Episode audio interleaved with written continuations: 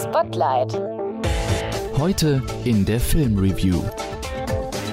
Nobody stops watching because of a conflict. They stop watching when there isn't one. Es ist das Jahr 2016. Ein Skandal erschüttert den amerikanischen Nachrichtensender Fox News. Produzent und Gründer Roger Ailes wurde von Moderatorin Gretchen Wilson des sexuellen Missbrauchs beschuldigt. Mit der Zeit haben sich immer mehr Frauen gemeldet. Nun wurde die Geschichte von Jay Roach in einem packenden Drama verfilmt.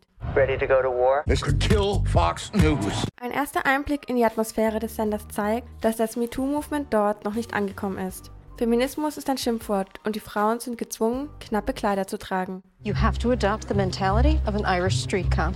The world is a bad place. People are lazy morons, minorities are criminals, and that's a Fox story. Im Verlauf des Films folgen die drei Angestellten von Fox News bei ihrer Entscheidung, sich gegen Ailes zu wehren. Die Moderatorin Gretchen Wilson wird von Nicole Kidman gespielt. Sie ging als erstes mit ihren Vorwürfen an die Öffentlichkeit und verklagte Roger Ailes persönlich. Someone has to speak up. Someone has to get mad. Will other women come forward? Charlize Theron führt als Journalistin Megan Kelly durch den Film. Sie ist maßgeblich daran beteiligt, dass sich weitere Frauen zu Wort melden. Bekannt wurde sie durch einen öffentlichen Streit mit Donald Trump, nachdem sie ihn mit frauenfeindlichen Äußerungen konfrontierte. There was blood coming out of her eyes, blood coming out of her wherever. Oh my god, did he just accuse me of anger menstruating?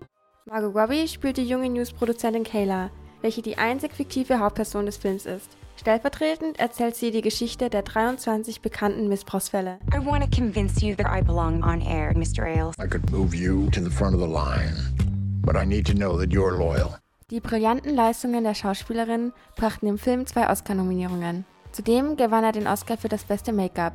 Dieser war definitiv verdient, da die Schauspielerinnen ihren Charakteren verblüffend ähnlich sehen. Der Film schafft es gekonnt, ein wichtiges Thema spannend aufzubereiten. Manchmal fehlt aber etwas die Sensibilität, die bei einem solchen Thema angebracht wäre. Der Film ist definitiv sehenswert, jedoch ist er nichts für schwache Nerven. Gerade wer bei solchen Themen sensibel ist, sollte diesen Kinobesuch lieber ausfallen lassen. Für die Filmredaktion Jessica Gebert.